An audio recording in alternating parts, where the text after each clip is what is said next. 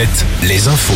Les infos vous sont présentées par Nicolas Mézil. Bonjour. Bonjour Arnaud, bonjour à tous. Un deuxième suspect interpellé dans l'affaire de la disparition de Leslie et Kevin, ce jeune couple qui n'a plus donné de nouvelles après une soirée chez un ami fin novembre dans le sud de Sèvres.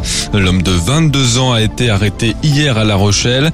Le premier suspect, l'un des amis du couple, arrêté lui mardi en Vendée, sera présenté aujourd'hui à un juge d'instruction. Décision ce jeudi du tribunal de La Rochelle dans le procès de deux militants anti-bassines. Il leur est reproché d'avoir euh, découpé la bâche d'une retenue d'eau en novembre 2021 près de Mosée-sur-le-Mignon. Euh, cinq mois de prison avec sursis ont été requis, plus un mois pour refus de prélèvement ADN.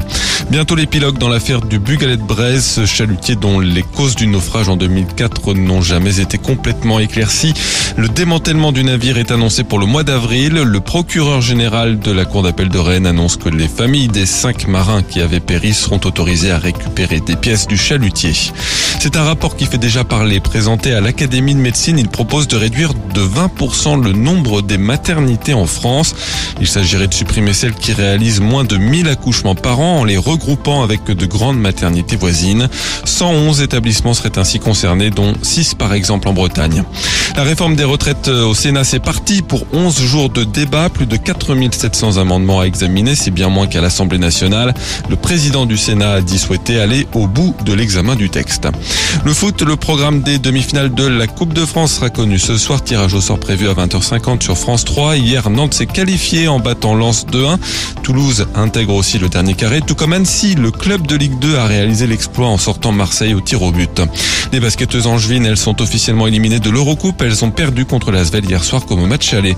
Et puis en handball, le HBC Nantes termine la phase de poule de la Ligue des Champions par un match nul en Hongrie contre Zeged. Ils sont troisième de leur groupe. Enfin, le temps toujours bien ensoleillé avec plus de nuages cet après-midi sur la Charente, le Berry, le Limousin. Le vent se calme cette fois-ci. Les maxis sont en légère hausse entre 8 et 10 degrés. Retour de l'info à 6 heures. Très bonne matinée à tous. Alouette et les cinémas CGR vous offrent chaque jour un an de cinéma pour deux. Quel est le défaut principal de Bernard? Il est égoïste. Appelez tout de suite le 0820 80